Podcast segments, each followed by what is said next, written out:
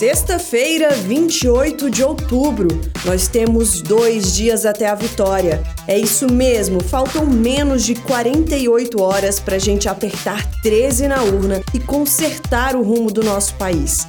Eu sou Carol Santos e você está ouvindo Notícias do PT. Fique agora com os destaques do dia.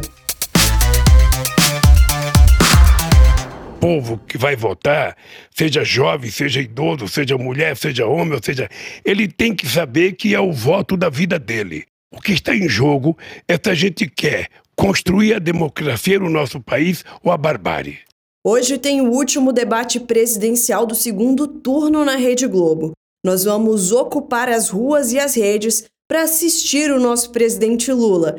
Chama a sua galera para assistir juntinho e poste tudo nas redes sociais com a hashtag Lula na Globo. E atenção para as mentiras que vão tentar espalhar. Acompanhe a nossa movimentação pelas redes do PT Brasil. Haddad venceu o debate da Globo em São Paulo ontem. O candidato do PT apresentou suas propostas, como a cesta básica e carne sem imposto e o salário mínimo paulista de R$ 1.580.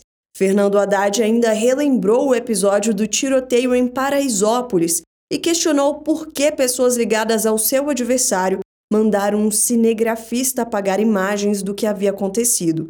A verdade é que o candidato bolsonarista quer levar a milícia para São Paulo, mas o povo paulistano não vai deixar.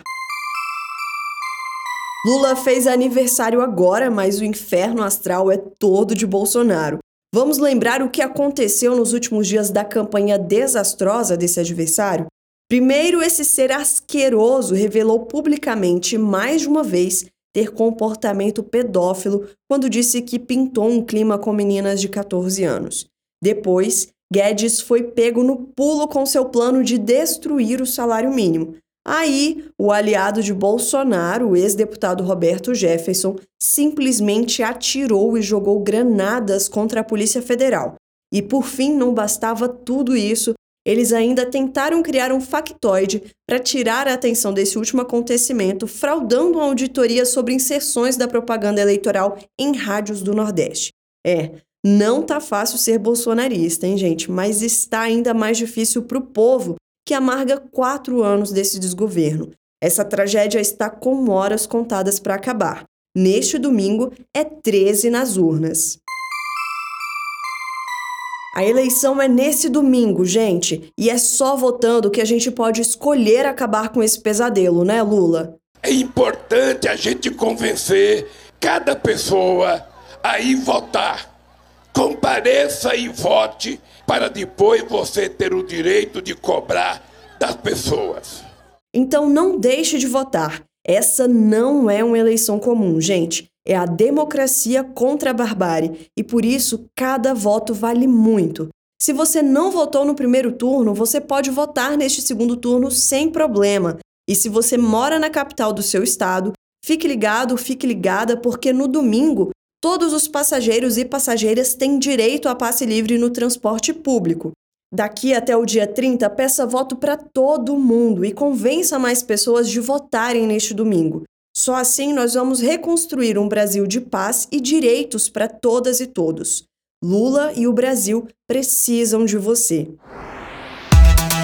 Este foi o Notícias do PT. Ele é diário e está disponível na sua plataforma de áudio preferida.